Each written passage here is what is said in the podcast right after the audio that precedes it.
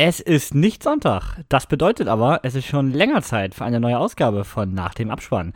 Heute gibt es den neuen Superheldenfilm aus dem Hause Prime. Und weil uns für die kostenlose Lieferung noch ein paar Euro gefehlt haben, sind die Ringe der Macht direkt mit im Warenkorb gelandet.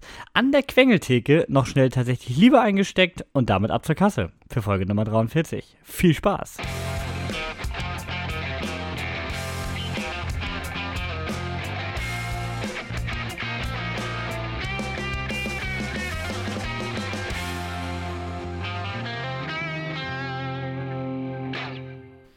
Ein Hallo auch mal wieder von meiner Seite. Ich bin der Niklas. Das vor dem Intro war mal wieder der Kevin.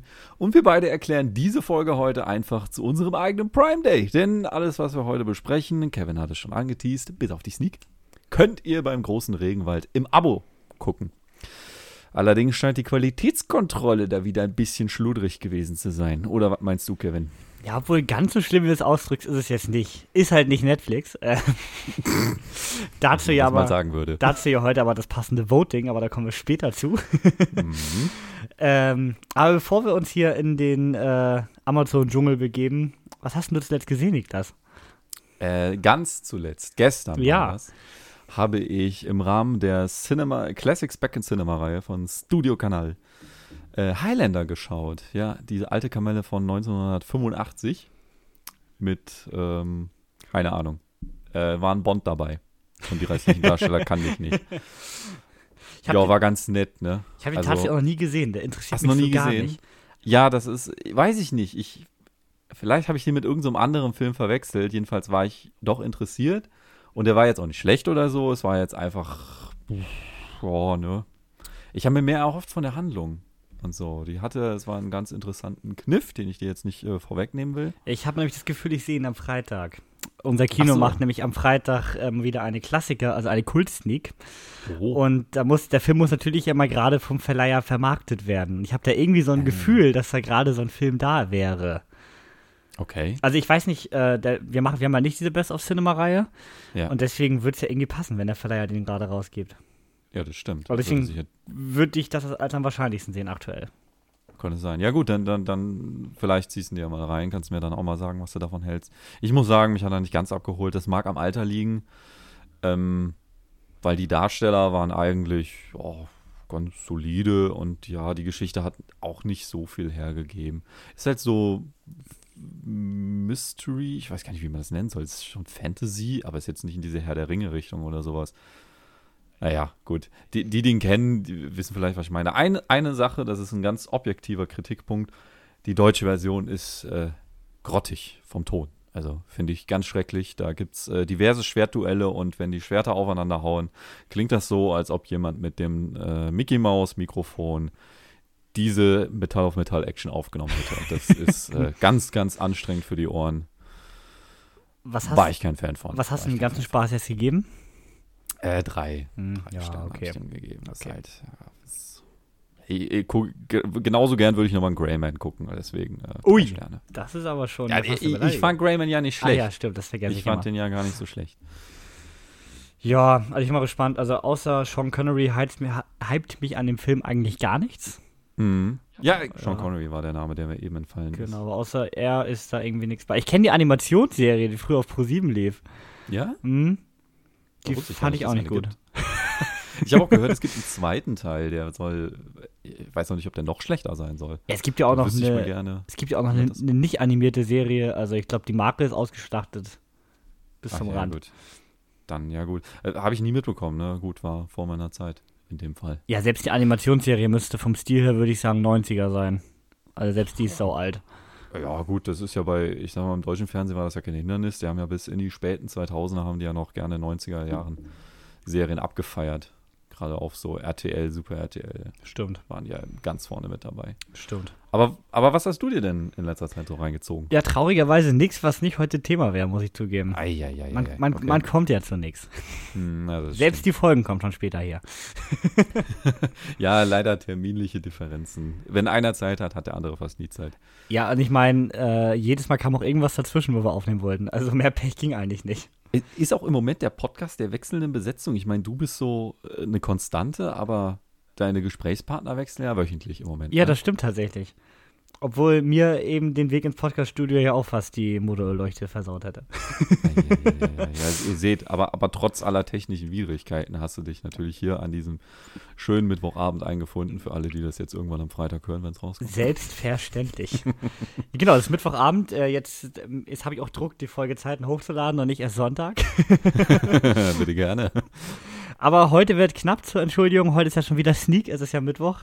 Und Mhm. da müssen wir euch natürlich auch von berichten. Also sind wir ja quasi also im Dienste des Podcasts unterwegs. Ne? Also Genau, seht so, die, die, die Wartezeit auf die nächste Folge ist viel kürzer. Genau. Deswegen habe ich tatsächlich weder Film, ich überlege gerade noch serientechnisch, nichts. Doch, ich habe äh, endlich Homeland zu Ende geguckt, die Serie. Oh. Ja, gut. Ja, äh, ist nach wie vor eine meiner absoluten Lieblingsserien, sollte jeder gesehen Mhm. haben. Äh, absolute Empfehlung, mal mindestens 9 von 10, wenn nicht 10 von 10. äh, also wirklich absolut gut. Acht Staffeln gönnt ihr euch. Sind bei Amazon übrigens verfügbar. Ja, komplett bei Ja, Prime komplett bei oder bei diesem, Prime. bei diesem Werbeding? Mir bei Ah, Prime okay. Basic. Cool. Mhm. Ja, ich weiß nicht. Damals, als die rauskam, wurde ja auch so gehypt. Und dann dachte ich, das wäre was für mich, aber ich bin nie eingestiegen. Weiß nicht. Glaub, lag aber an der Verfügbarkeit, war nirgendwo zu gucken. Ja, und die kam auch immer recht spät. Also jetzt immer so, also halt ausschließlich Prime, hat jetzt keine Pay-TV-Ausstrahlung oder so. Mhm. Und ja, die Staffeln kamen dann teilweise ein, zwei Jahre erst nach der US-Ausstrahlung, ne? Das ist auch schon, schon ein bisschen das hart. Ist, also schon fast Brooklyn Nine-Nine. Genau, also man konnte sie bei Prime kaufen für 40 Euro dann immer oder so. Aber eine Mhm. andere Möglichkeit, äh, in Deutschland die zu kommen, gab es halt nicht bis zur Prime-Verfügbarkeit dann. Ah, das ist immer schwierig. Und ich glaube, das kaufen dann nicht mal mit deutscher Synchro. Ja, weißt du, da, da fühle ich mich. Also gut, ich bin jetzt keiner, der Serien-Boxsets kauft. Im Streaming fand ich es immer viel zu teuer. Ja. Was das angeht. Und auf DVD, ja, ich habe mir meine Lieblingsserien. Stargate und Scrubs sind die einzigen, die ich mir mal auch im Rahmen von irgendwelchen Angeboten da mal gegönnt habe. Aber das war's dann auch bei Serien, ne? Bei mir auch. Du Also hast ich noch Person of Interest, deswegen Genau. habe ich es ja erleben dürfen. Also Scrubs und Person of Interest habe ich, das war's. Ja. Wenn- Doch, Eureka hast du noch, aber. Stimmt, stimmt. die vergesse ich immer, weil die Box nicht aussieht wie eine äh, Filmbox. Ja, stimmt. Der kleine. Würfel. Äh, übrigens, Person of Interest, wo du gerade angesprochen hast, beste Serie aller Zeiten. Ähm, die könnt ihr bei Amazon Genau, in der dem kostenlos. Genau, in diesem Free. Wie heißt das jetzt? Keine Ahnung, ich habe es mir nicht merken können. Nee. War nicht, nicht sehr eingängiger Titel. Nein. Also in diesem Amazon Free-Ding mit Werbung könnt ihr es sehen, aber auch nur da. Also selbst wenn ihr Prime-Kunde seht, müsst ihr es mit Werbung gucken.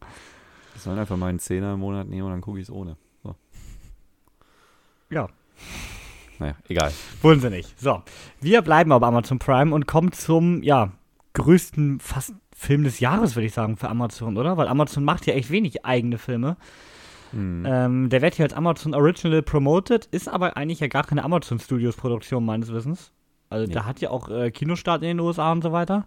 Hm. Aber wenigstens mal ein Amazon exklusiver Film, was ja recht selten passiert bei größeren. Und zwar ist Das die ist Rede von Samaritan mit äh, Sylvester Stallone in der Hauptrolle. Der da auch sehr offensiv vermarktet wird, denn er ist der einzige Grund, warum man diesen Film gucken sollte. Also jedenfalls gibt Amazon das schon so vor. Das ist gar nicht wertend gemeint. Ja, aber du hast da schon irgendwie recht. Also überall ist er das Gesicht auf der Werbung. Die Handlung ist zweitrangig. Stallone Genau. ist da.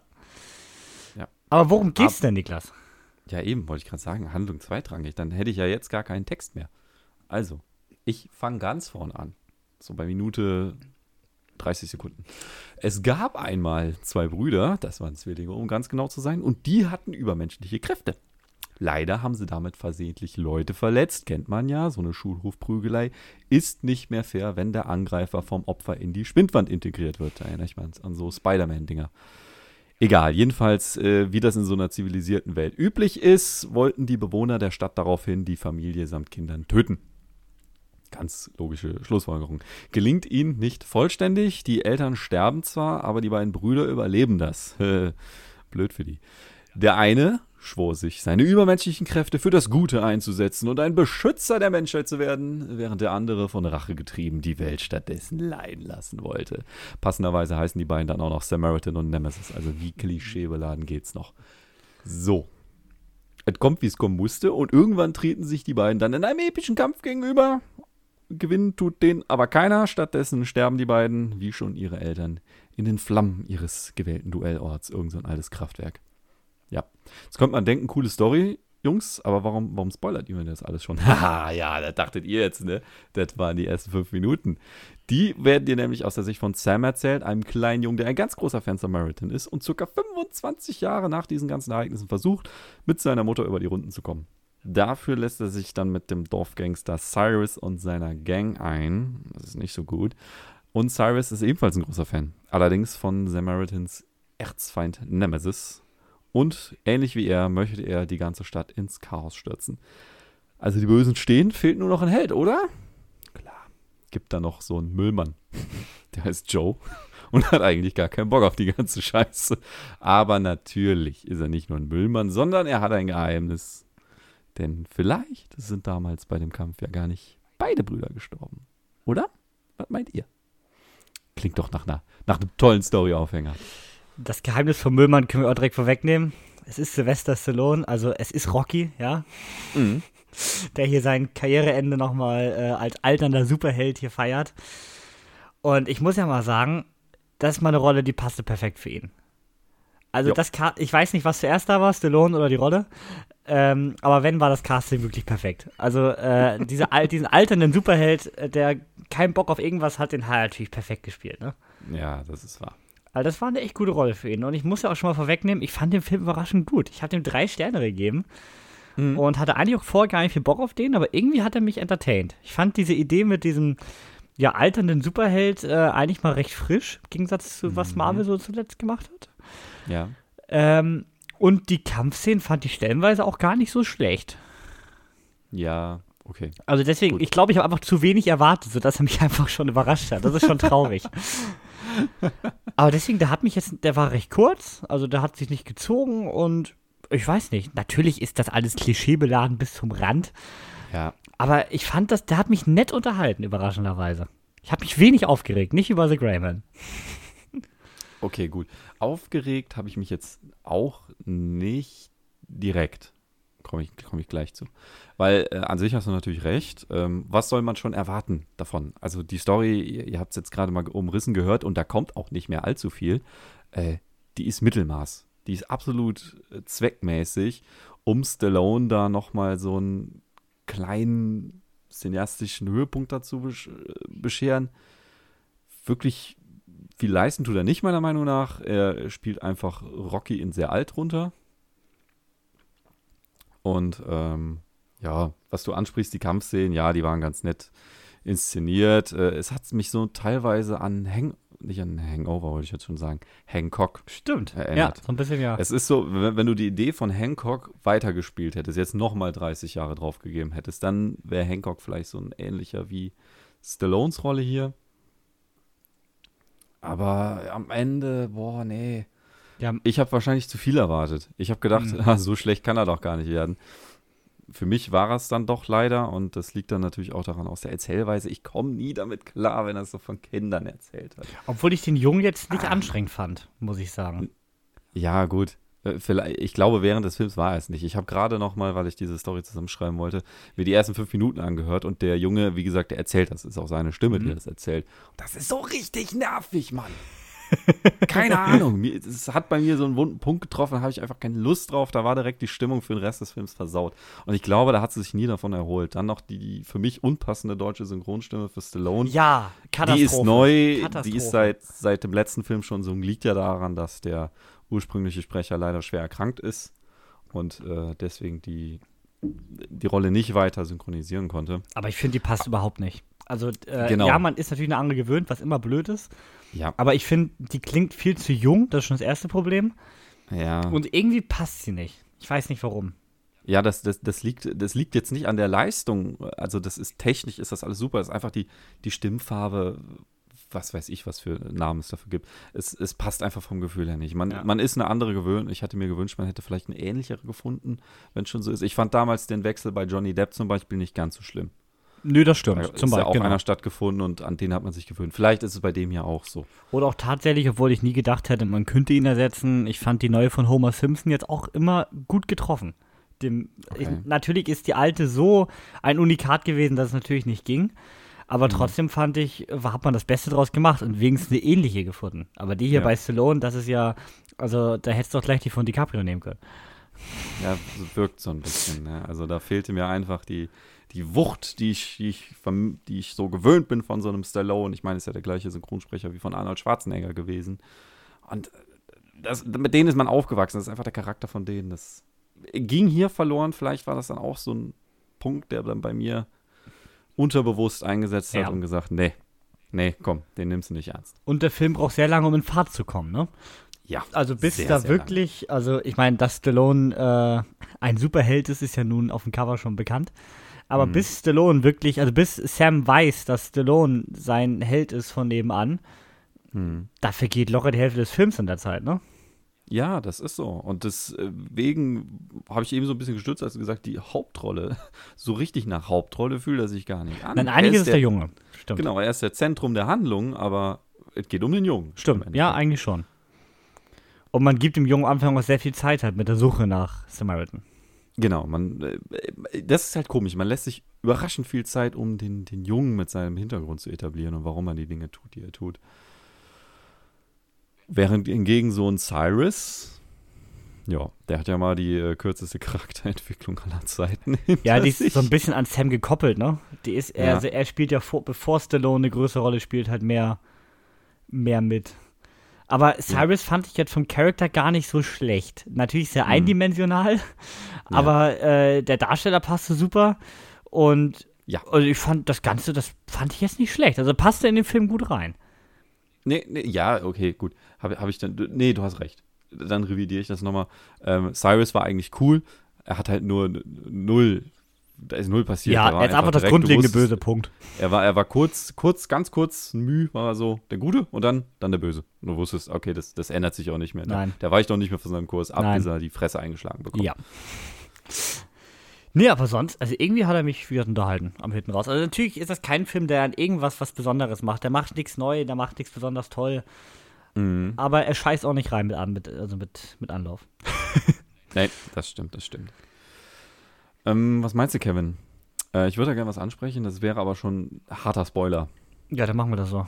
Sollen wir den Leuten mal gerade Zeit nehmen, in die, in die Spotify-Beschreibung zu gucken und den Timecode rauszusuchen für das nächste Thema, was übrigens die Ringe der Macht sein wird. Und äh, da drauf zu drücken und hoffen, dass sie jetzt alle drauf gedrückt haben. Machen wir das, ne? Der große Twist am Ende. Ab welcher Minute hast du den vorher gesehen? Bei mir war es so Minute 5. Echt? Also ich Ja. fand ihn recht überraschend, muss ich zugeben. Okay. Also ich weiß nicht, ob ich den Film für zu eindimensional gehalten habe für so einen Twist.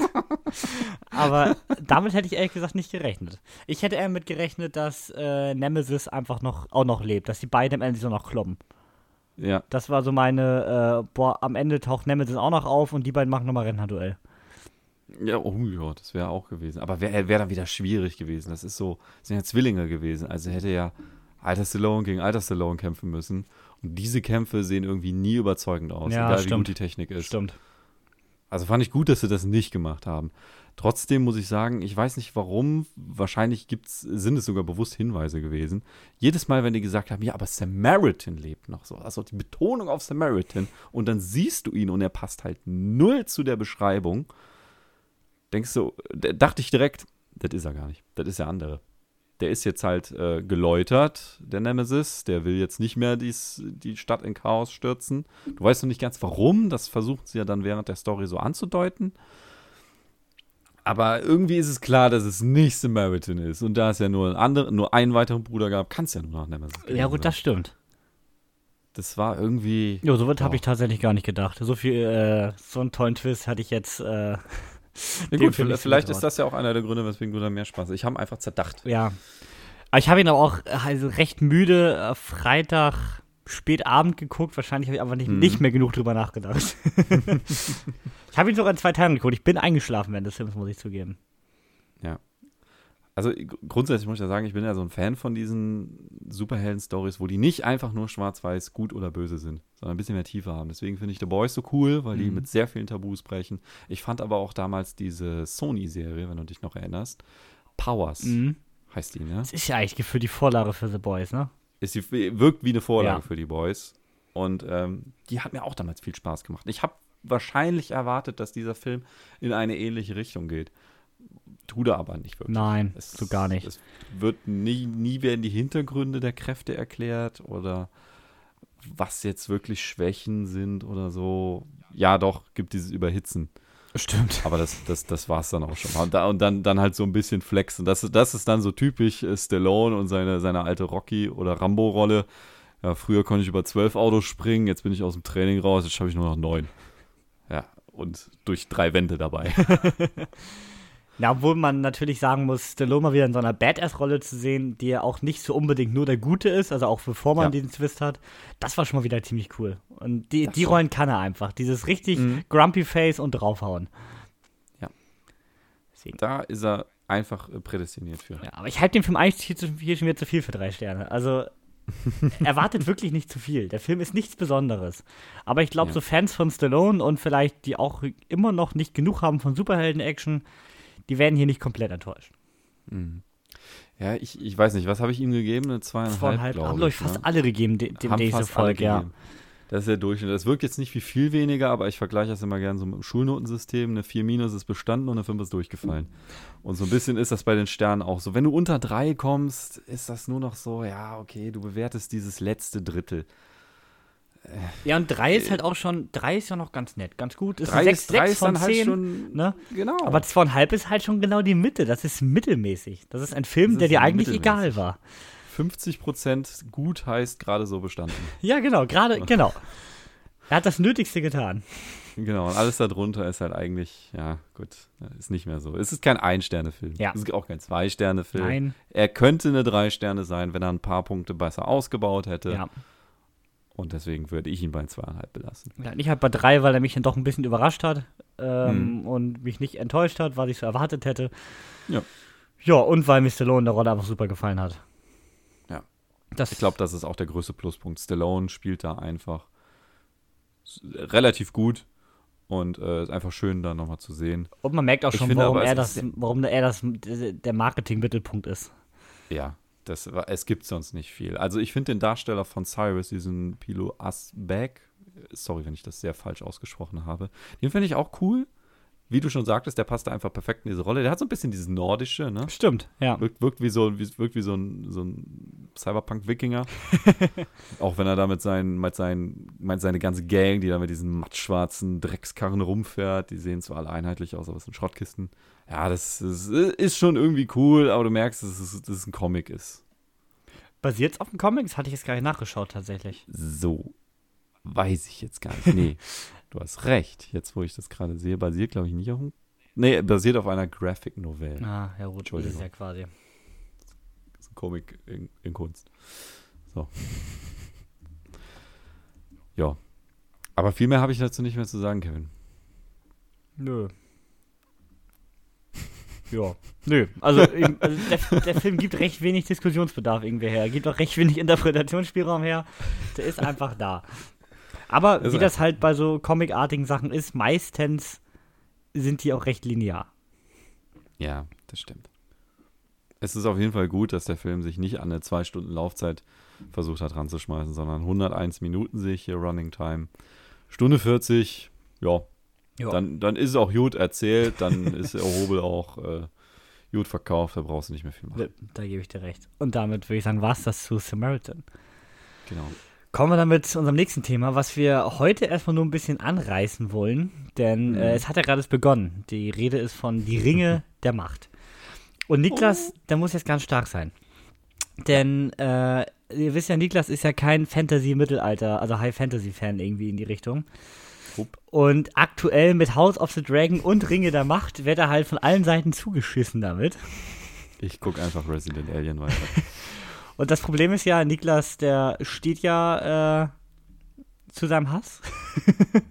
Das ist kein Hass, das ist ein Zu Desinteresse. seinem Desinteresse, nennen wir das so.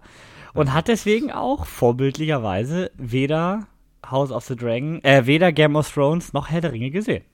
Ja. So, weil du findest ja äh, Mittelalter scheiße. Langweilig. Ja. Und viele weitere Adjektive. Trotzdem haben wir Niklas so weit dazu bekommen, House of the Dragon zu schauen. Äh, Mann, das, das, das, Ist schwierig, ne? Herr der Ringe. Ringe der Macht zu schauen. Mhm.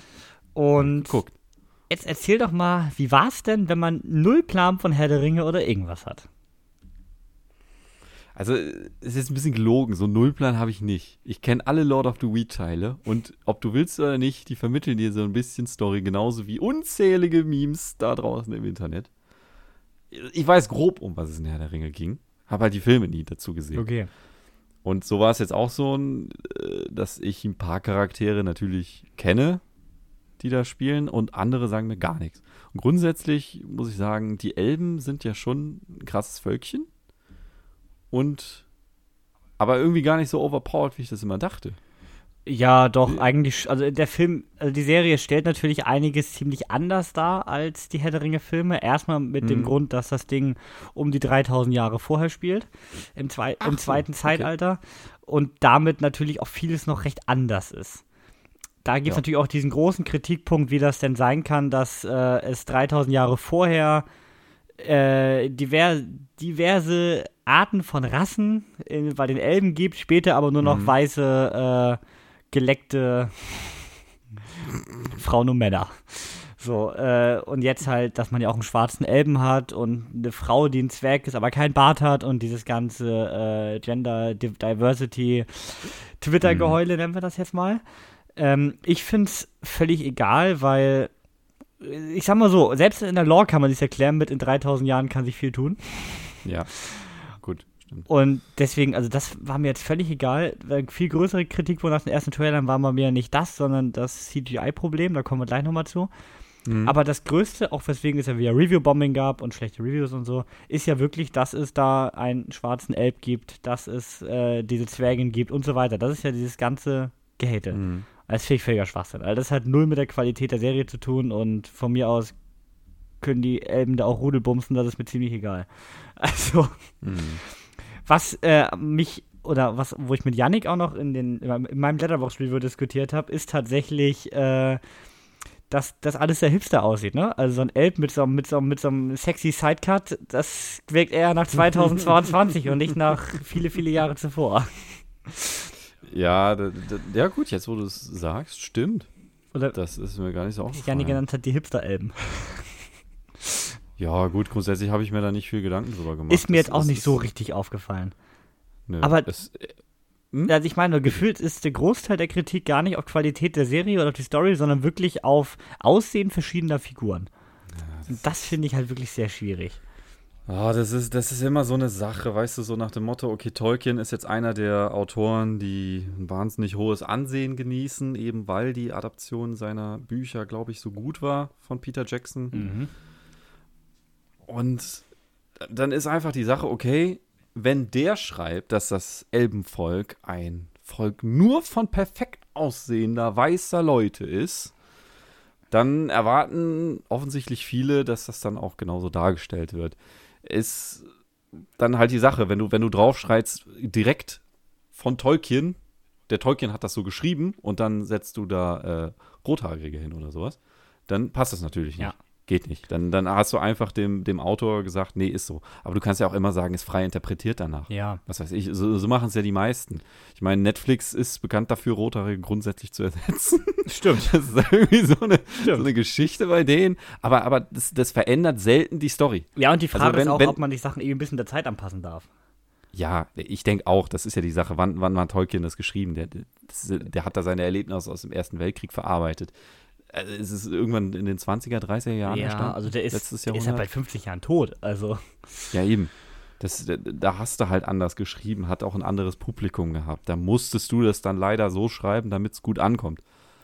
Ja, und doof gesagt, nur, also man muss ja auch mal ehrlich sein, Amazon macht das nicht, um hier irgendwie woke und divers zu sein. Amazon macht das, um in jeder in jedem Land, in jeder Gesellschaft wirklich Zuschauer abzugreifen. Das wissen wir auch. Also da kann sich das Amazon ist, genau, das ist das viel Schlimmere daran. Ja. Genau, es geht eigentlich nur um, um Zielgruppen. Ja, da kann sich Amazon noch so rühmen mit wir sind divers. Das ist einfach Gewinnmaximierung. Punkt. Genau, du machst, du machst einen Film über Wikinger und bringst dann auch einen Chinesen, einen Afrikaner und Gott weiß was rein. Da weißt du doch nur, das ist, um die Märkte abzugreifen. Das war doch so extrem bei Godzilla gegen Kong wo man gefühlt äh, so von jedem Kontinent einen Hauptdarsteller hatte, um da überall, um, um, um, um die auf dem Kontinent gut zu vermarkten. Ja. Das, das fand ich bei so. dem ganz extrem tatsächlich. Hm. Und das finde ich dann schon wieder so ein bisschen traurig, wenn man das so nur dafür nutzt und das gar keinen anderen ja. Hintergrund hat. Aber gut, so. Geld regiert die Welt. Wir, wir So, kennen genau. Müssen wir jetzt auch nicht. Reden wir, mal, reden wir mal weiter über die Qualität der Serie. Die fand ich ähm, okay. Ja, also Wie du schon wir gesagt hast, erwähnen, Mittelalter. wir haben acht Folgen in Staffel 1 und Staffel 1 hat ungefähre Kosten von 700 Millionen Dollar. Ne? Das toppt ja um Echt? Weiten alle Serien, Serien auf diesem Planeten. Gut, die Rechte waren natürlich schon äh, um über 300 Millionen, meine ich. Mhm. Aber trotzdem, alle wollten sie haben. HBO Max wollte sie haben, Netflix wollte sie haben. Amazon hat, äh, also Jeff hat das Portemonnaie aufgemacht und hat gesagt, her damit. genau. Und ich muss sagen, ich war nach dem Trailer unfassbar skeptisch. Ich fand, das sah aus wie billiges CGI, was bei Herr der Ringe eh immer sehr gefährlich ist, nach diesen sehr handgemachten drei Filmen und schon dem Hobbit-CGI-Hate danach. Aber dann habe ich die beiden Folgen gesehen und bin richtig begeistert. Ich habe den ganzen vier Sterne gegeben jetzt, also für die ersten beiden Folgen. Um genau deshalb Ja. würde ich der ersten so dreieinhalb geben und der zweiten vier. Finde die Optik super schön. Teilweise die Kamera fand ich richtig geil. Gut, dass man den Effekt, wir filmen langsam über den Berg rüber und dahinter ist irgendwas, hat man ungefähr achtmal benutzt, aber sonst äh, fand ich das super geil. Ich finde, alle Darsteller liefern irgendwie ab. Ja. Und ich finde, alle Handlungsstränge, die man jetzt begonnen hat, das ist ja so ein bisschen, ich nenne es mal Game of Thrones-Style, dass man so an sieben, acht Schauplätzen beginnt und äh, Mhm, genau. jede Folge geht zu jeder Schauplatz zehn Minuten weiter. Ja. Und fast jede Story hat mich jetzt nach der zweiten Folge schon irgendwie gepackt und interessiert. Mhm. Und ich hatte auch direkt, das ist bei dir natürlich jetzt schwierig, wieder so ein, was ich auch nicht beim Hobbit sogar noch weniger hatte, so ein gewisses Mittelerde-Flair direkt wieder. Als wäre man schon, also man, man fühlt sich schon wieder heimisch. Mhm. Okay, ja, gut. Das, das Mittelalter-Flair kann, kann sich bei mir natürlich nicht entwickeln. Ähm, aber ich muss so auch sagen, ja, so, die Storys sind eigentlich ganz nett. Ich finde einige besser als die anderen. Zum Beispiel die mit Elrond und dem Zwerg. Mhm. Finde ich cool. Also die macht mir richtig Spaß. Da gefällt mir einfach die Chemie zwischen den beiden und was die Ja. so da aushacken. Andere Stories, gerade die um Galadriel, finde ich dann sehr platt und äh, ein bisschen. Ja, da ist noch nicht viel passiert. Das scheint sich ja auch jetzt erst zu entwickeln. Ja. Wo sie ja da auf diesem Boot ist. Auch Galadriel ja ein riesen Kritikpunkt bei den Fans, da sie ja in der Herr der Ringe-Reihe ja auch eine recht große Rolle spielt. Und äh, da ja diese ganz ruhige Elben ist, die ganz, wie ja, ganz ruhig einen Überblick über alles hat und bloß nichts überstürzen. Und hier natürlich ja noch diese, äh, ja, wilde Kriegerin, nennen wir es mal. Ja. Ja, gut, in 3000 Jahren kann viel passieren. Genau, das finde ne? ich nämlich tatsächlich auch. Also ich finde, das ist schon wieder so viel Hate. Irgendwas ist anders. Das ist blöd, das wollen wir nicht. Ja, Das finde ich halt ganz schwierig. Bei so manchen Dingern, äh, okay, warte, da kannst du jetzt so einen Faktencheck mit mir machen. Es hieß doch mal, Elben wiegen nichts oder, oder können so, so federartig sein. Ich meine, da irgend so ein Beispiel immer, alle hinterlassen Fußabdrücke im Schnee, außer Legolas, weil der ist ein Elbe, der ist, der ist zu leicht. Ja, kann man, Wie- also wird in dem Film selten in dem Ausmaß thematisiert, aber Wird nicht thematisiert, wird aber angedeutet. Wie können die dann dann ertrinken? ich weiß nicht, in welchem Ausmaß es ist. Also ich bin tatsächlich auch nur ein Herr der Ringe Gucker. Ich habe die Bücher nie gelesen und habe mich auch nie weitergehend als die Filme mit der Lore beschäftigt oder so. Ja. Äh, Da Okay. gibt es ja nun wirklich noch genug Stoff von Tolkien, was weit über diese drei Filme von Peter Jackson hinausgeht. ja. Und ich rede nicht vom Hobbit. Ähm, also deswegen, da bin ich tatsächlich auch raus. Ich bin kein Überfan, das bin ich schon bei Harry Potter. Überall kann man das noch auch nicht sein. Und also, wie gesagt, ich mag die drei Filme, aber ich gucke sie regelmäßig immer mal wieder, aber mehr bin ich da tatsächlich auch raus hinten raus. Hm. Aber man hat, wie gesagt, ja in, den, in der Tri Trilogie so eine ganz ruhige Kate Blanchett und hier jetzt ja eine ganz wilde. Oh, ich finde ihren, ihren Vornamen Morphid, wird, glaube ich, ausgesprochen. Morphid Clark. Okay. Ähm, ist ja natürlich völlig anders. Aber finde ich halt auch passend, weil sie ist halt, sie entwickelt sich ja 3000 Jahre lang. Ja, Also können ja auch natürlich. 6000 sein. Diese Zeitalter gehen ja, glaube ich, in Herr der Ringe immer so zwei bis 3000 Jahre. Irgendwie so. Und äh, man weiß ja nicht genau, glaube ich, jetzt, wo wir im zweiten Zeitalter sind. Wahrscheinlich Hm. können wir das Menschen jetzt auch genauer beantworten, aber ich weiß es nicht. Okay, okay, dann, dann meine andere Frage. Die, die nennen die die ganze Zeit Haarfüßer. Äh, Aber das sind Hobbits, oder? Oder sind das die Vorfahren der Hobbits? Da können wir Weil jetzt. du sagst 3000 Jahre, ja, da kann sich schon mal so eine Ja, Art entwickeln, ne? das kann ich dir ehrlich gesagt auch schon wenig sagen. Wie gesagt, in der Lore stecke ich da nicht tiefer, Ja. tiefer drin. Achso, ja, genau, diese Hobbit-Story, die finde ich im Moment noch ein bisschen dämlich. Da finde ich schon die äh, mit dem Elben in dem Menschendorf, der da abgezogen wird, fand ich dann so ein bisschen spannender. Wobei die jetzt irgendwie auch so ein bisschen zu Ende ist. Ah, nee, die ist nicht zu Ende. Die haben sich jetzt erst auf den Weg gemacht. Das war's. Was, Das ist vielleicht jetzt, mein Kritik. jetzt weiß ich gerade nicht, wo du, wo, du, wo du bist. Genau, genau. Das ist nämlich auch das Ding gewesen. Ich, ich habe hab die Folgen auch geguckt in einem leicht äh, ermüdeten Zustand. Und äh, da ist mir dann ab und zu mal die Augen zugefallen. Als ich die wieder aufgemacht habe, sind wir ganz woanders gewesen. Das ist, glaube ich, ganz fatal in der Serie, weil die so viele verschiedene Handlungsstränge jetzt am Anfang hat. Wenn du da kurz was nicht mitbekommst, dann bist du direkt raus, ne?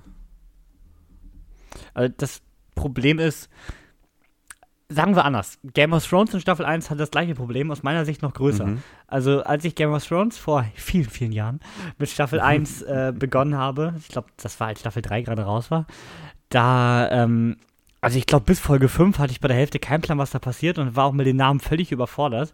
Da finde ich halt Mhm. Ringe der Macht noch deutlich weniger Darsteller, die am Anfang einführen. Aber du hast Mhm. natürlich diese riesige Welt und natürlich, das ist natürlich das Problem, fast komplett neue Darsteller, ne? Also Ja. du hast ja nichts, was dir noch bekannt vorkommt aus der Filmreihe.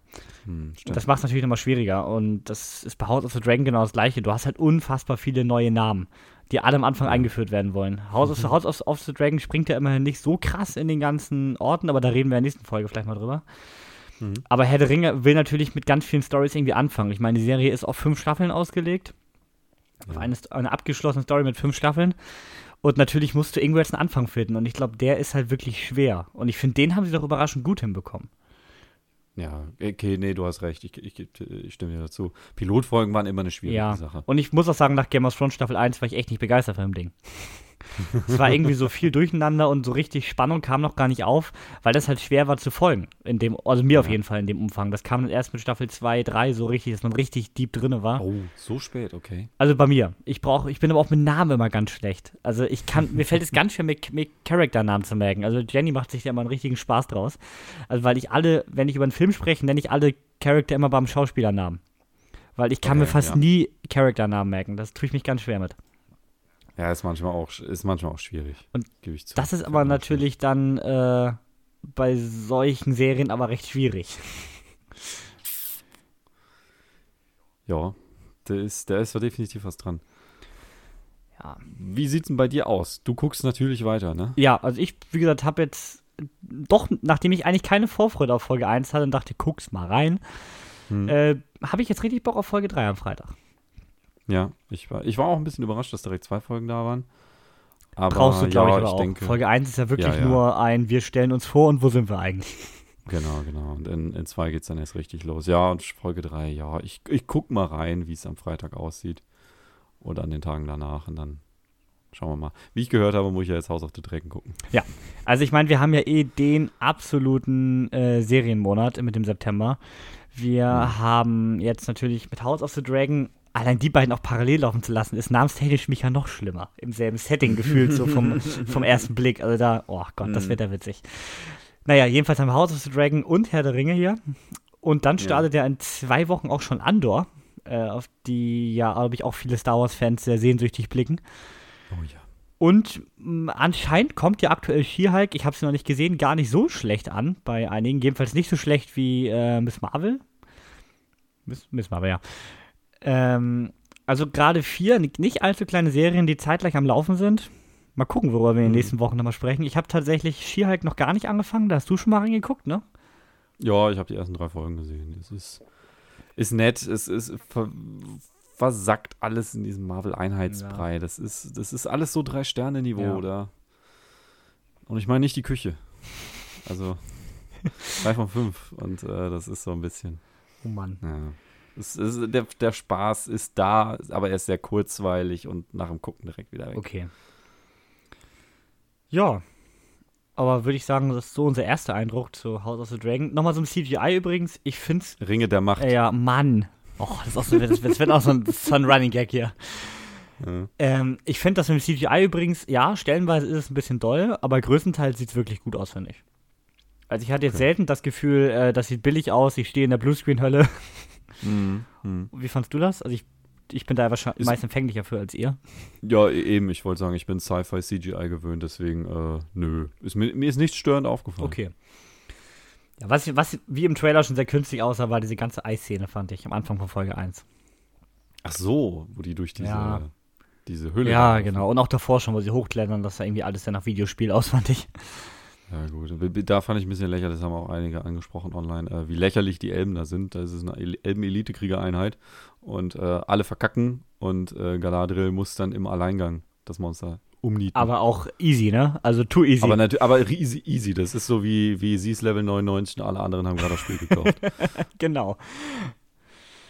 Ja, also ich bin gespannt und ich hab Bock. Hm. Komm. Ja, gucken wir mal. und damit kommen wir zur Hausaufgabe. Ja. Worum geht's denn da ganz grundsätzlich, Niklas? Ohne auf die einzelnen Stories einzugehen. Also wir sprechen von dem Film Tatsächlich Liebe aus dem Jahr 2003. Natürlich zu sehen bei Amazon Prime aktuell. Ja. Ähm, also ohne auf die einzelnen Stories einzugehen, was ist denn die Grundidee von dem Film? Es geht um Liebe und Liebe finden.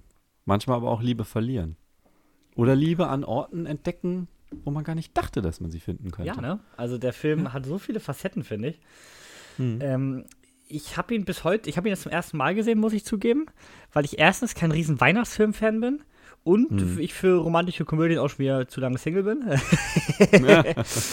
äh, aber er hat mich abgeholt. Wir haben ihm beide vier Sterne gegeben.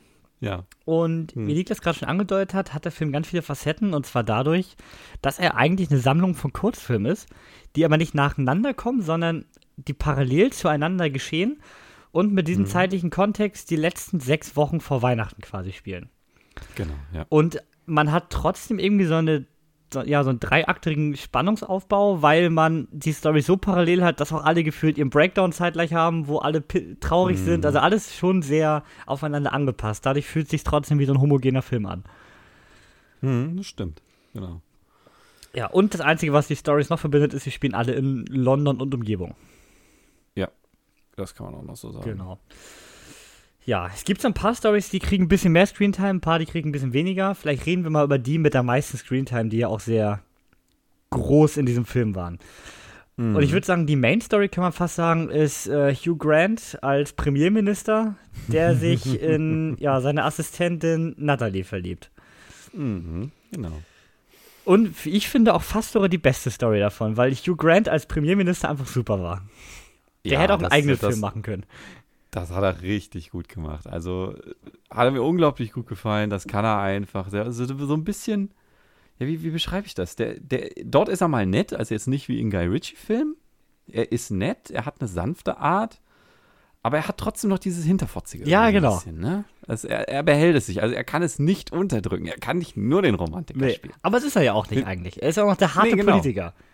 Genau. Und wir spoilern natürlich wie immer, ist die Hausaufgabe gewesen, der den Ami hier auch mal so richtig zerstört. Also richtig zusammengefaltet. Den US, also so in der Pressekonferenz den US-Präsidenten bloßzustellen, ist schon krass. Da können die nur froh sein, dass UK-Programme nicht in den USA gesendet werden. Und da können wir auch mal direkt sagen, der Film hat einen wirklich guten Humor. Also oft sind romantische Komödien ja sehr flach, mhm. aber der hat mich echt oft zum Lachen gebracht. Ja, der war auch überraschend äh, also wenn, wenn du so denkst, du guckst immer so die Altersfreigabe, ich sehe gerade, er hat eine FSK 6 Freigabe. Mhm. Dafür ist er dann doch teilweise recht derbe. Ja, auch gerade wenn oder? ich an, den, an die Martin Freeman äh, Story, ich äh, lerne meine Mitdarstellerin kennen, denk. Ja. ja, das ist, das ist, ja genau, das ist das erste Beispiel, aber auch äh, die Story um äh, Billy Mack und seinen Produzenten Joe. Seinen hässlichen Produzenten Joe seinen hässlichen, fetten Produzenten Joe, wie er seine neue Weihnachtssingle vermarkten will. Die ist ja auch, also, Junge, Junge. Die schon richtig scheiße, ne? da wird das ganze, ja genau, da wird das ganze Musikbusiness auseinandergenommen. Tatsächlich. Aber auch wirklich, also an allen Ecken und Enden hat man auch Überschneidung. Er wird dann woanders mal im Fernsehen gesehen und so. Auch das ist ganz lustig, finde ich. Ja, wie, wie, gesagt, das ist so geil. Also, ich habe mir hier eine Sache rausgeschrieben. Wie war das? Genau, der Premier, der hat eine Schwester und die ist die Frau von dem Chef wo eine Kollegin auf einen anderen steht. Die beiden haben eine Liebesstory, dann gibt es noch zwischen der Kollegin und dem Chef eine Liebesstory. Dann ist die Schwester noch bei dem anderen als Freundin in der Story drin. Und im Hintergrund, wie du schon sagst, die ganze Zeit der Weihnachtshit und Weihnachtsfeiern sind an Locations von den anderen. Das, also wenn du, wenn du das, wenn du da so eine, so eine Mindmap machen müsstest, wie die alle verbunden sind, ich glaube, da wäre es eine halbe Stunde. Ich sehe gerade, es gibt eine. gibt's auf, gibt's auf Wikipedia. Hat schon einer gemacht. Klar. Aber äh, ich finde, das ist ein richtiger Feelgood-Film. Also, äh, wenn, du eine schlechte Laune hast, der Film hat natürlich auch seine zwei, drei Downer-Momente, aber im Großen mhm. und Ganzen gehst du dann mit so einem richtig positiven Gefühl auf die Welt raus. Vielleicht das aktuell gar nicht so schlecht. Genau, ja gut, es, es ist ja das Thema, Liebe ist tatsächlich überall zu finden. Und das versucht uns der Film ja auch in seinen zwei Stunden Laufzeit Über zwei Stunden sogar. zu verdeutlichen, zu verdeutlichen, genau. Ja, was habe ich. Und, Ja. äh, Nee, sag du. Und äh, wie du schon angesprochen hast, es ist, es ist viel gut. Und er, und er hat für alle was, ne? Also für, wenn du jetzt klischee-mäßig da rangehen willst, für Frauen hat er die Love Stories. Für Männer hat er Billy, hat er Billy und sein Weihnachtshit. Und vielleicht Und auch noch ein äh, Amerika-Auswanderer. und einen kleinen Amerika-Trip. Wo man auch noch, auch noch so denkt, so richtig klischee-mäßig geht der voll auf. Es ist, genau, du, du denkst einfach, nee, das kann ich. Nein, das Leben in den USA ist nicht American Pie. Oder auch so, ich In dachte dem- auch in in der, in der. Barszene, das träumt er gerade. Das wird gleich aufgelöst. Das ist eigentlich richtig. dachte auch, er ich sitzt da mit drei Typen oder so, mit, mit so drei Truckern oder so. Ja, genau. Nee. Oder der wird verarscht, ne, die sind, oder die gehen äh, in dieses Haus, ihre WG. Dachte ich kurz, okay, nee, das ist ein Bordell. Mhm.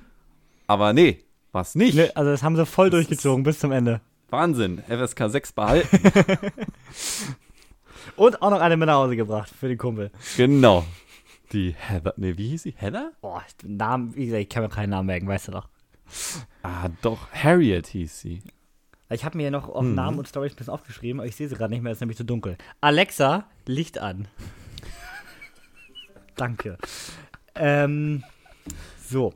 Welche Story ich noch sehr geil fand, war Andrew, Andrew Mhm. Lincoln hier als Mark unterwegs und äh, noch weit weg von seiner Walking Dead Badass Hauptrolle. Und zwar hier als, äh, ja, anfangs Hochzeitstrauzeuge von Mhm. äh, Juliette und Peter. Ja. Gespielt von Kira Knightley, Juliette. Und Mhm. äh, Peter habe ich mir natürlich nicht aufgeschrieben. Ja, könnt ihr mich jetzt blamen für. Mhm. Ähm, die Story geht ja eigentlich gar nicht so Happy End-mäßig aus, aber mit dem, was er kriegt, ist er eigentlich zufrieden. Ja, es ist, äh, genau, es ist so eine unerfüllte Liebe. Er hat sich in die Frau seines besten Freundes verliebt. Und irgendwie muss das loswerden. Und äh, das macht er ja dann auch. Und er weiß, dass er äh, sie nicht ausspannen kann. Auch gar nicht er will eigentlich. einfach. Auch er will es auch eigentlich gar nicht. Ja, es war also so ein Selbstschutz, dass er dann so abweisend zu ihr ist. Aber als es ihr dann gestanden hat, konnte er anscheinend damit abschließen und weitermachen. Ne? Ja, stimmt. Und die Szene war auch wieder ziemlich, ziemlich, ziemlich cool gemacht tatsächlich. Mit den Karten und Ja, so. und eigentlich hatte er damit ein bisschen ein Happy End, weil er hat es endlich von der Seele gehabt. Ja, genau, das war es Von dann. daher, doch, passte auch. Was ich auch sehr stark fand, war äh, Lime Neeson, hier auch eigentlich in einem für ihn recht ungewöhnlichen Film, ähm, dessen Frau gerade verstorben ist und er Ja. nun äh, mit seinem Sohn Sam, der ungefähr elf Jahre alt ist, alleine wohnt. Und hier Mhm. verliebt sich erstmal nicht Lime Neeson, sondern Sohn Sam. Und zwar verliebt sich Sam in das coolste Mädchen der ganzen Schule.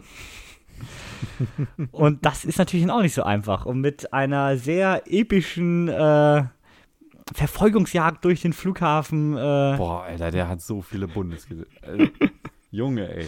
Ja, also auf dem amerikanischen Flughafen hätte er nach 100 Metern getasert auf dem Boden gelegen. einfach abgeschossen wahrscheinlich. Nicht Ja, getasert. oder mit drei, Warnsch drei Warnschüssen im Rücken. Ne? Ja, ja. Darüber macht man keine Witze, Entschuldigung. Ja, aber es würde mich jetzt nicht wundern, sagen wir mal so. Obwohl Mhm. ich glaube, auch äh, wenn der Film realistisch gewesen wäre, wäre es in London auch nicht viel besser ausgegangen. Nee. Also ich glaube, ich, Nee, ich, glaub also auch ich glaube, kein Flughafen versteht bei sowas sehr viel Spaß.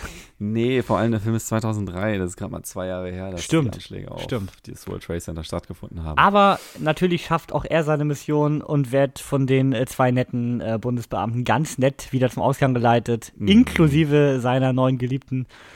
Genau, mit dem breiten Grinsen Genau, also ne? alles gar kein Problem. Wir sind ja hier an Weihnachten, da kann man auch mal durch den Flughafen rennen, durch die Sicherheitskontrolle, ist gar kein Genau. Außerdem ist er ja noch elf, da macht man sowas mal. Ja, kann ich strafmündig. Genau. Ne?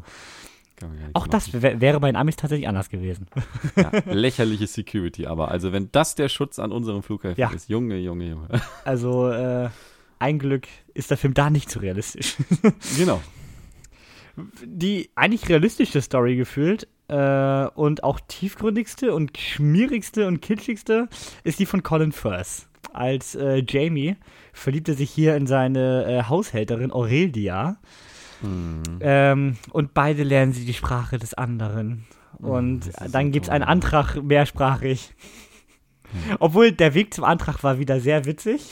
Das war eine super geile Szene. Also, wenn da das ganze Dorf in dem Laden stand. Und auch geil. dieser, dieser, diese stille Porsche wieder. Äh, Ja, äh, genau. Äh, Er will sie umbringen. Achso, ja, da komme ich mit. Cool.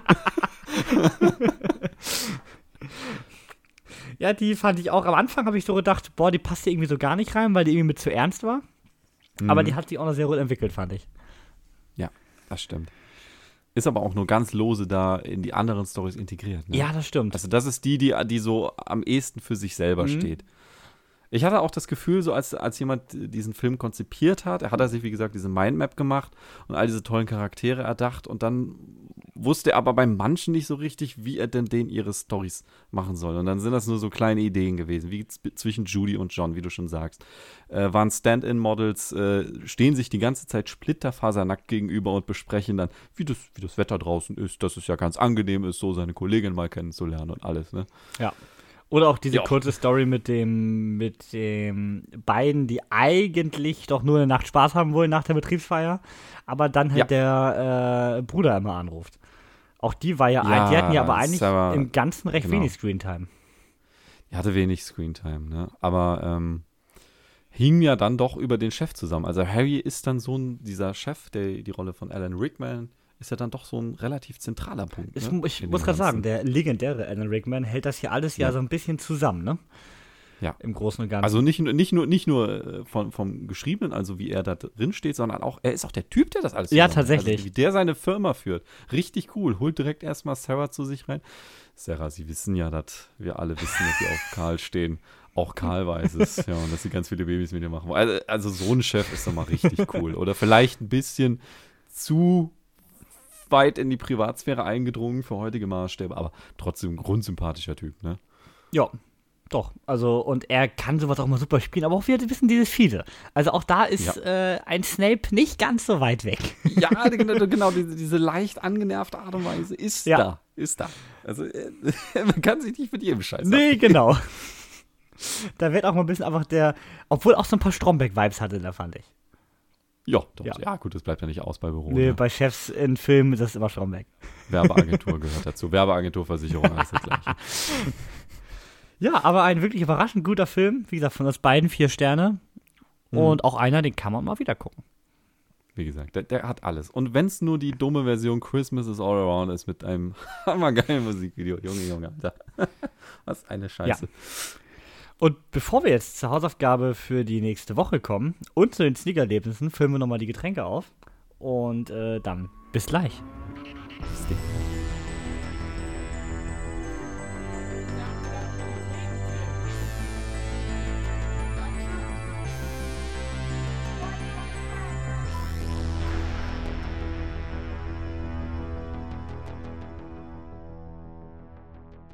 Ja, und da sind wir wieder. Und zwar noch nicht mit den Sneakerlebnissen, sondern erstmal mit der Auflösung des Hausaufgabenvotings, denn da muss ich auch gerade erstmal nachschauen.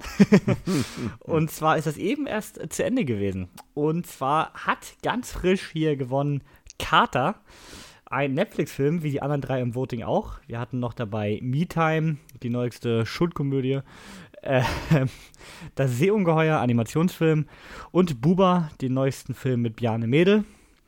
Aber gewonnen hat hier Carter.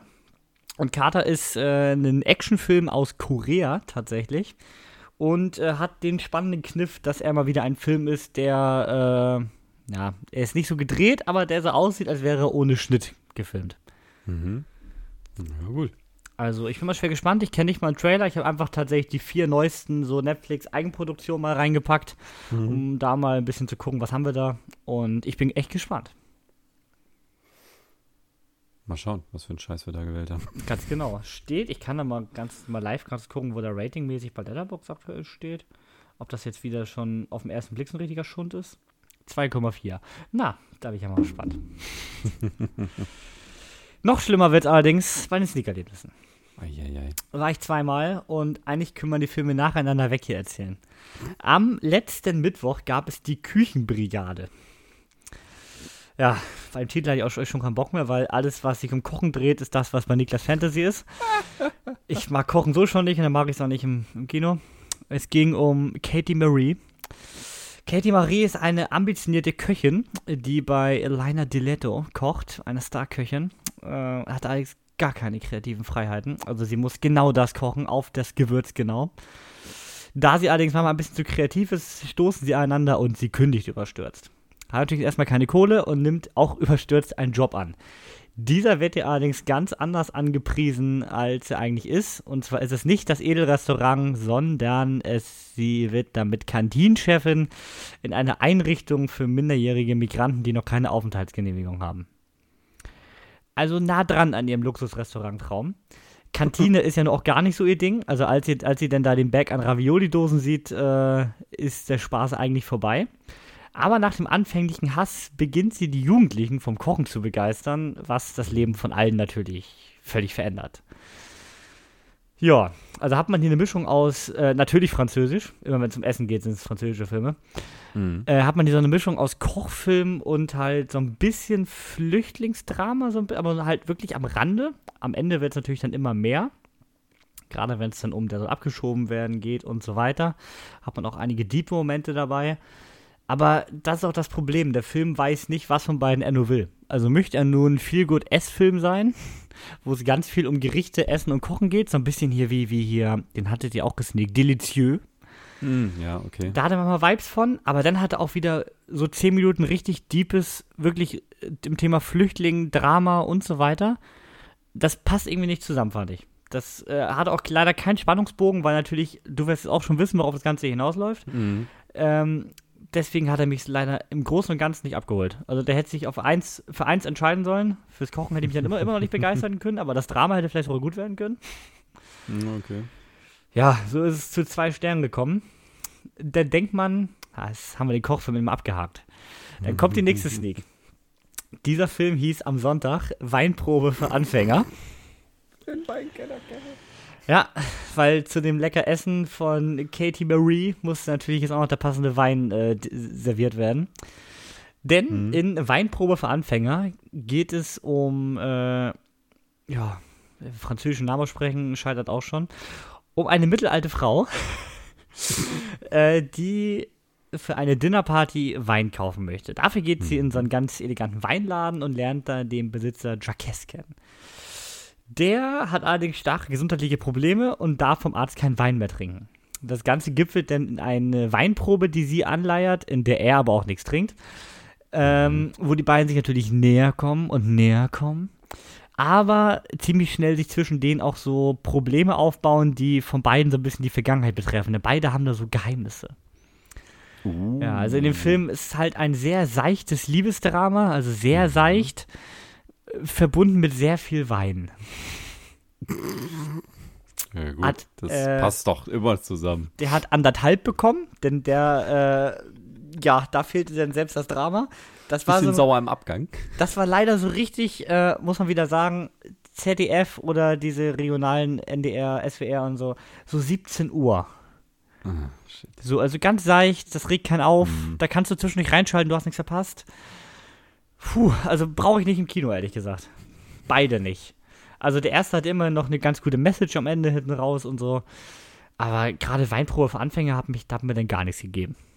Jetzt bin ich doch interessiert, was sind das denn für Geheimnisse? Also sind die kriminell, drogensüchtig? Nein, Familiengeschichte. Ach, Diebe, Fam Diebe, Ach, Familien, tragische Geschichten. Oh nein. Ach Gott. Also wirklich tragisch so nicht. Okay. Aber auch teilweise wieder sehr aufgesch... Also ich kann da eigentlich mal kurz mal reinspoilern an einer Ecke. Oh. Und zwar äh, von unserer Hauptdarstellerin stirbt zu im Mittelteil die Mutter.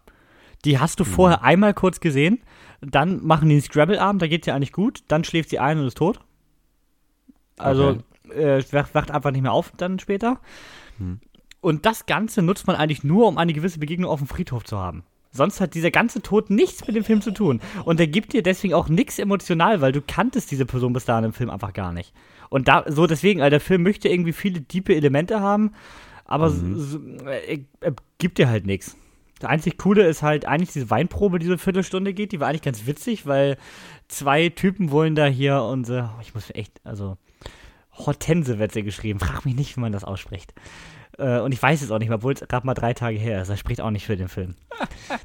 Ja, jedenfalls wollen halt zwei der Besitzer dieses Weinladens und ein guter Kunde von ihm, wollen halt beide was von ihr quasi.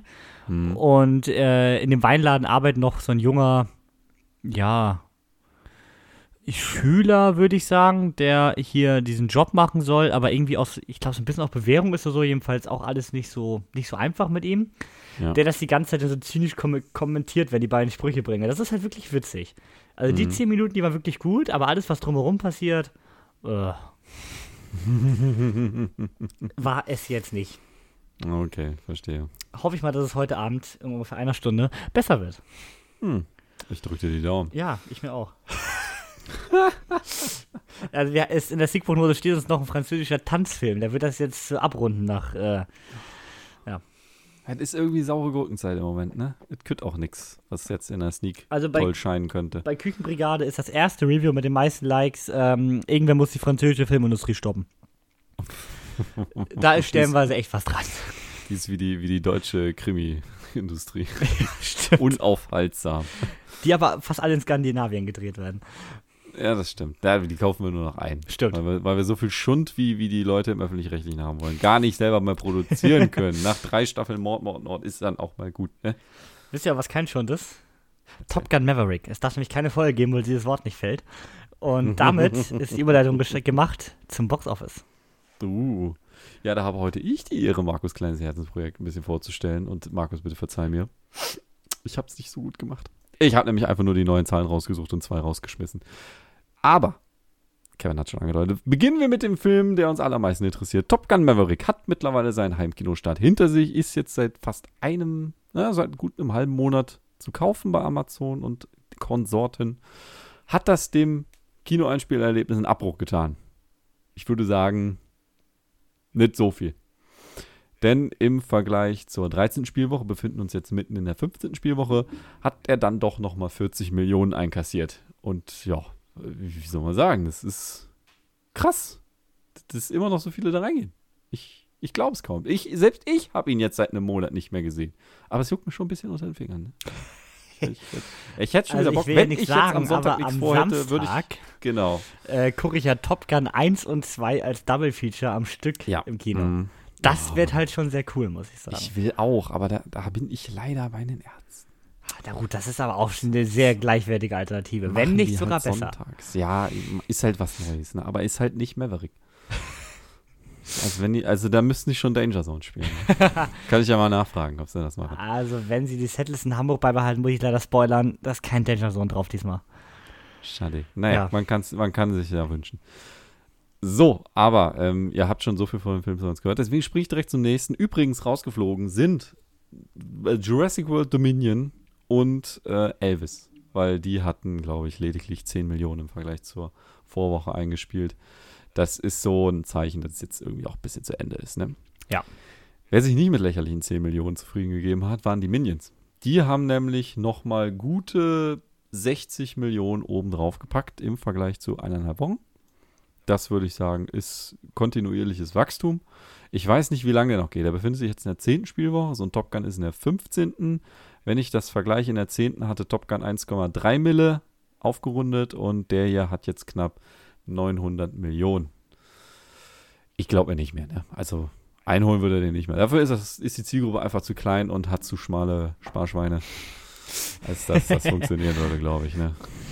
Ja, also ich denke mal, Top Gun ist dieses Jahr uneinholbar. Hat jetzt auch, Bla Ja. hat auch Black Panther eingeholt übrigens die Woche. Ach du Scheine. Trotzdem, nichtsdestotrotz, äh, nichtsdestotrotz sein äh, Produktionsbudget verzehnfacht zu haben als Einspielergebnis ist äh, immer noch ein Riesenerfolg. Das würde ich auch sagen. Genau. Bei dem das nicht so zutrifft, ist Thor. Also Love and Thunder. Der erkrankt nämlich genau an der Sache, die ich sagte. Der ist jetzt so bei knapp 739 Millionen waren es in der siebten Spielwoche. In der neunten befinden wir uns bei 755 Millionen. Wer das mal kurz durchrechnet, kommt darauf, dass es gerade mal 16 Millionen waren, die er gewonnen hat. Das ist ja kurz vor, ist bald nicht mehr, ne? Aber ist ja auch bei Disney Plus mittlerweile ohne Aufpreis verfügbar. Eben. Und, und das ist halt halt so ein Ding. Weißt du, für Top Gun musst du immer noch 18 Euro hinblechen, wenn du ihn zu Hause sehen willst. Äh, Für den nichts mehr außer eine Disney Plus Mitgliedschaft, die eventuelle Interessenten bestimmt eh schon haben. Ja. Von daher tut sich da, glaube ich, nichts. Ich glaube, der ist nächste Woche raus. Genauso wie Nope. Wobei, nö, so schlimm war es gar nicht. In der fünften Woche haben wir 135 Millionen gehabt. Jetzt sind es 159 Millionen, also fast 160, also fast 25 Millionen nochmal eingespielt in der, bis zur siebten Spielwoche. Das ist okay. würde ich mal behaupten. Ist ne? kein Riesenerfolg, aber Ist kein Erfolg, kein aber er, er ist noch nicht weg. Also es gehen ihn noch Leute schauen. Ist nicht schlecht. Ein bisschen besser abgeschnitten hat da schon unser nächster Film. Es sind keine neuen Filme, habe ich leider nicht äh, geschafft rauszusuchen. Ich glaube, die es gab ja auch nichts groß die Woche Ah, nee. jetzt. Flusskrebs ist drin. Äh, nee, gab nicht was. Deswegen, äh, Bullet Train hat sich verbessert um, lass mich durchrechnen, 44 Millionen von 153 auf 179, 197 Millionen. Das ist ja okay für so einen Film. Es ist in der fünften Spielwoche, vielleicht kommt noch ein bisschen was, aber ich denke, über 300 Millionen wird er nicht mehr gehen. Und bei 90 Millionen Kosten ohne Marketing drauf ist das Nee. auch immer noch kein Erfolg. Ich würde sagen, der Zug ist abgefahren. Uh. So. Und untergegangen ist der Gesang der Flusskrebse. Der hat nämlich auch nur noch 16, nee, 17 Millionen sind es eher. Naja, also 16,5 Millionen hat er im Vergleich zur zweiten Spielwoche in seiner vierten Spielwoche noch. Laut reingeholt. deutscher Rechnung, bei den Amis ist er ja schon vor über zwei Monaten gestartet. Auch deswegen kommt er nicht mehr so viel. Der ist halt Kommt international so erst so spät gestartet. Also bei den Amis halt schon am 15. Juli. Mhm. International halt erst vor, sorry, vor drei, vier Wochen. Ähm, ja, deswegen kommt da jetzt auch nicht mehr so viel. Aber ich glaube trotzdem bei einem Budget jetzt schon vervierfacht äh, reicht. Ist okay. Also für diese Produktion würde ich sagen, passt es. Ja. Die sind jetzt nicht unglücklich. Ja. Ich hoffe, sie haben nicht so viel Geld in Marketing gesteckt. Das, Hm, naja, weiß man nicht, ne? obwohl ich glaube, ich wollte sagen, das meiste Marketing hat das Buch übernommen. Ja, ich denke auch, ne? Das ist schönes Cross-Marketing, das Ja. passt doch dann. So, und äh, der letzte Film, der hier in Markus Schlauer Liste steht, ist After Forever. Markus, ich weiß, du freust dich darauf, aber über den werden wir sprechen, sobald er auch in den USA gestartet ist. Denn das ist ausnahmsweise mal ein Film, der weltweit beziehungsweise europäisch vorher gestartet ist. Hm. Warum auch immer, anscheinend stehen wir auf diese kitschige Scheiße. Ich, ja, ich habe noch nichts davon geguckt. Irgendwie interessiert es mich schon. Ich glaube, ich schaue mir das mal an. Hm. Das ist so, Nee, da sehe ich mich nicht. musst du mal gesehen haben vielleicht. Nee, da sehe ich mich nicht. Sie, sieht er sich nicht, ich sehe ihn mir an, Alles wenn er, klar. gra- wenn er irgendwo gratis ist. Alles klar. Wenn der irgendwo gratis ist, dann seht ihr ihr nächste Woche im Voting. So nämlich. Aber so schnell wird das, glaube ich, nicht passieren. Vielleicht ja die Vorgänger. Ich glaube, die sind schon bei Amazon und so verteilt worden. Das ist ja auch schon der vierte Teil mittlerweile. Also Vier Ja, ja. jährlich kommt da auch einer. Also Die After-Saga. Ja. Ist immer ganz schlecht, wenn man das in Deutschland spricht. So und damit genug gelabert, würde ich sagen. Wir Mhm. sind am Ende angelangt. Äh, danke für deine mittwochabendliche Zeit hier, Niklas. Immer gern.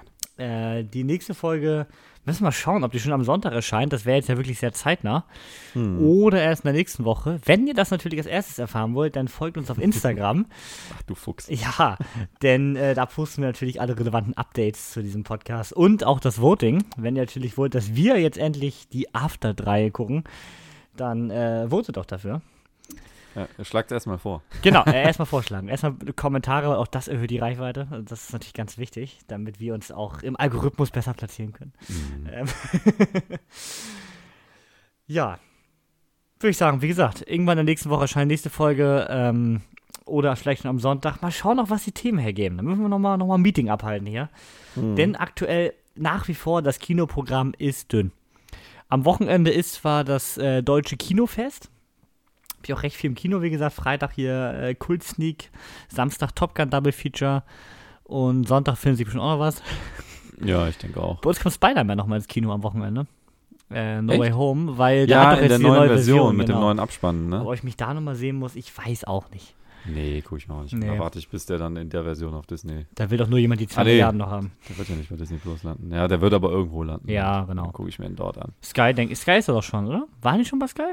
Ja, natürlich. Ja, ich denke, ich glaube ja. Ich meine, da war schon im Sky Cinema mit drin, also in Wow.